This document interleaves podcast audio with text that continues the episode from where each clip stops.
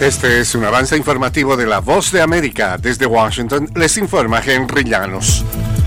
Los comerciantes en Miami Beach temen que el reforzamiento de la seguridad durante vacaciones estudiantiles de primavera pueda afectar sus negocios, nos informa José Pernalete. Las medidas restringen la venta de alcohol durante estos días para evitar los desmanes de una localidad característica del sur del estado. Comercios localizados en la icónica Ocean Drive prevén una temporada de recuperación económica, pero también hay preocupación. En la playa se recuerda que está prohibido fumar cigarrillos o productos de tabaco con filtro, consumo de alcohol, narcóticos y marihuana, grandes carpas, mesas o estructuras similares. José Perralete, Voz de América, Miami. El Servicio de Ciudadanía e Inmigración de Estados Unidos anunció nuevas tarifas para el procesamiento de solicitudes de asilo, así también para otras gestiones migratorias. Se han completado un número récord de casos y aplicamos soluciones innovadoras para mejorar la experiencia del cliente y reducir los retrasos. La nueva tarifa del programa de asilo asciende ahora a 600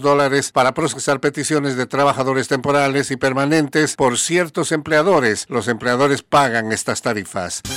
Hollywood, Broadway, teatro, redes sociales, fotografía, estilos de vida, jazz, festivales y conciertos, premios a lo mejor del cine. Tres minutos con lo más destacado de la música popular estadounidense e internacional y las noticias del espectáculo.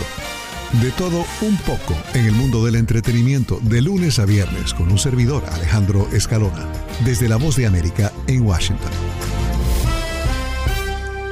El presidente de México, Andrés Manuel López Obrador, pidió al presidente de Estados Unidos, Joe Biden, y al primer ministro de Canadá, Justin Trudeau, que se moderen y no le hagan el juego a la mafia del poder económico y político en la guerra sucia en su contra. Nos informa Sara Pablo. El presidente Andrés Manuel López Obrador acusó que internacionalistas, politólogos y economistas del grupo conservador en México han emprendido lo que se conoce como lobbying, cabildeo en Estados Unidos y Canadá como parte de una guerra sucia, incluso más más allá de las fronteras de cara a la elección presidencial del 2 de junio. Acusó que asuntos como el reportaje del diario The New York Times, en el que se habla de una investigación informal en Estados Unidos sobre posible dinero del narcotráfico en su campaña. Sara Pablo, Voz de América, México. El Papa Francisco cuestionó el sistema de mercado y de ganancias como falsas deidades que conducen a la destrucción del planeta apenas dos semanas después de reunirse con el presidente ultraliberal Javier Milei en una muestra de diferencias conceptuales entre ambos líderes. El dios mercado y la diosa ganancia son falsas deidades que nos conducen a la deshumanización y destrucción del planeta, reflexionó el máximo pontífice.